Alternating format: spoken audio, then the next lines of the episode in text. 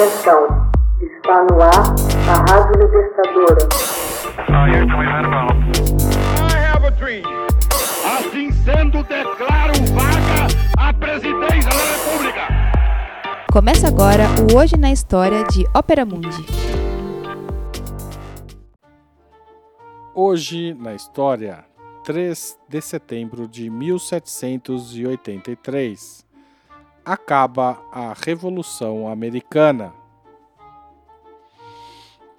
A Revolução Americana chegou ao fim oficialmente quando representantes dos Estados Unidos, da Grã-Bretanha, da Espanha e da França assinaram o Tratado de Paris de 3 de setembro de 1783.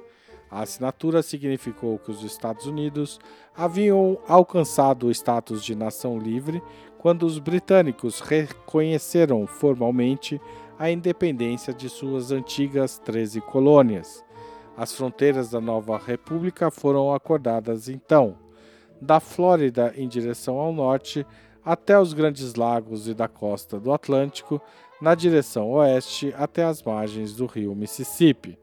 Os acontecimentos que levaram à formalização do tratado estenderam-se desde abril de 1775. Eles aconteceram numa propriedade agrária coletiva em Lexington, Massachusetts, onde colonos americanos com armas em mãos responderam à recusa do rei Jorge III em conceder-lhes uma reforma política e econômica. Em 4 de julho de 1776, mais de um ano depois da eclosão das primeiras saraivadas de balas, o segundo Congresso Continental adotou oficialmente a Declaração de Independência. Nos turbulentos cinco anos que se seguiram, em outubro de 1781, o general britânico Charles Lord Cornwallis apresentou sua rendição às forças americanas e francesas em Yorktown, Virgínia, pondo fim à maior das batalhas da Revolução. Em setembro de 1782, Benjamin Franklin, junto com John Adams e John Jay, deram início às negociações de paz com a Grã-Bretanha. O Congresso Continental havia nomeado inicialmente um comitê formado por cinco pessoas. Além de Franklin, Adams e Jay, Thomas Jefferson e Henry Lawrence, para conduzir as conversas. Porém, tanto Jefferson quanto Lawrence faltaram aos encontros. Jefferson atrasou-se em sua viagem e Lawrence tinha sido capturado pelos britânicos e levado à prisão na Torre de Londres. A delegação dos Estados Unidos, alvo da desconfiança dos franceses, optou por negociar separadamente com os britânicos. No curso das negociações, Franklin exigiu que a Grã-Bretanha cedesse o Canadá aos Estados Unidos não obteve êxito, mas a nova República Americana ganhou extensas áreas no sul da fronteira com o Canadá, suficientes para fazer dobrar a extensão do país.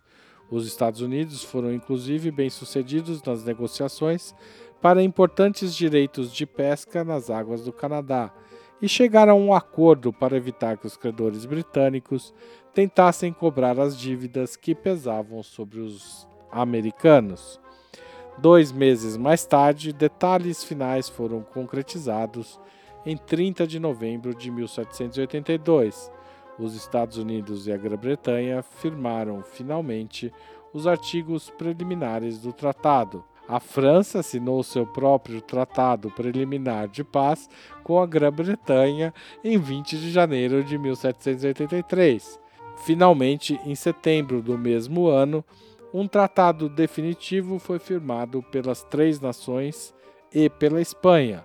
O Tratado de Paris foi ratificado pelo Congresso Continental em 14 de janeiro de 1784.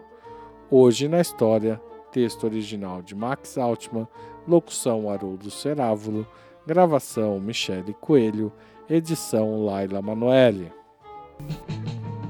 Você já fez uma assinatura solidária de Opera Mundi? Com 60 centavos por dia, você ajuda a manter a imprensa independente e combativa. Acesse www.operamundi.com.br/apoio.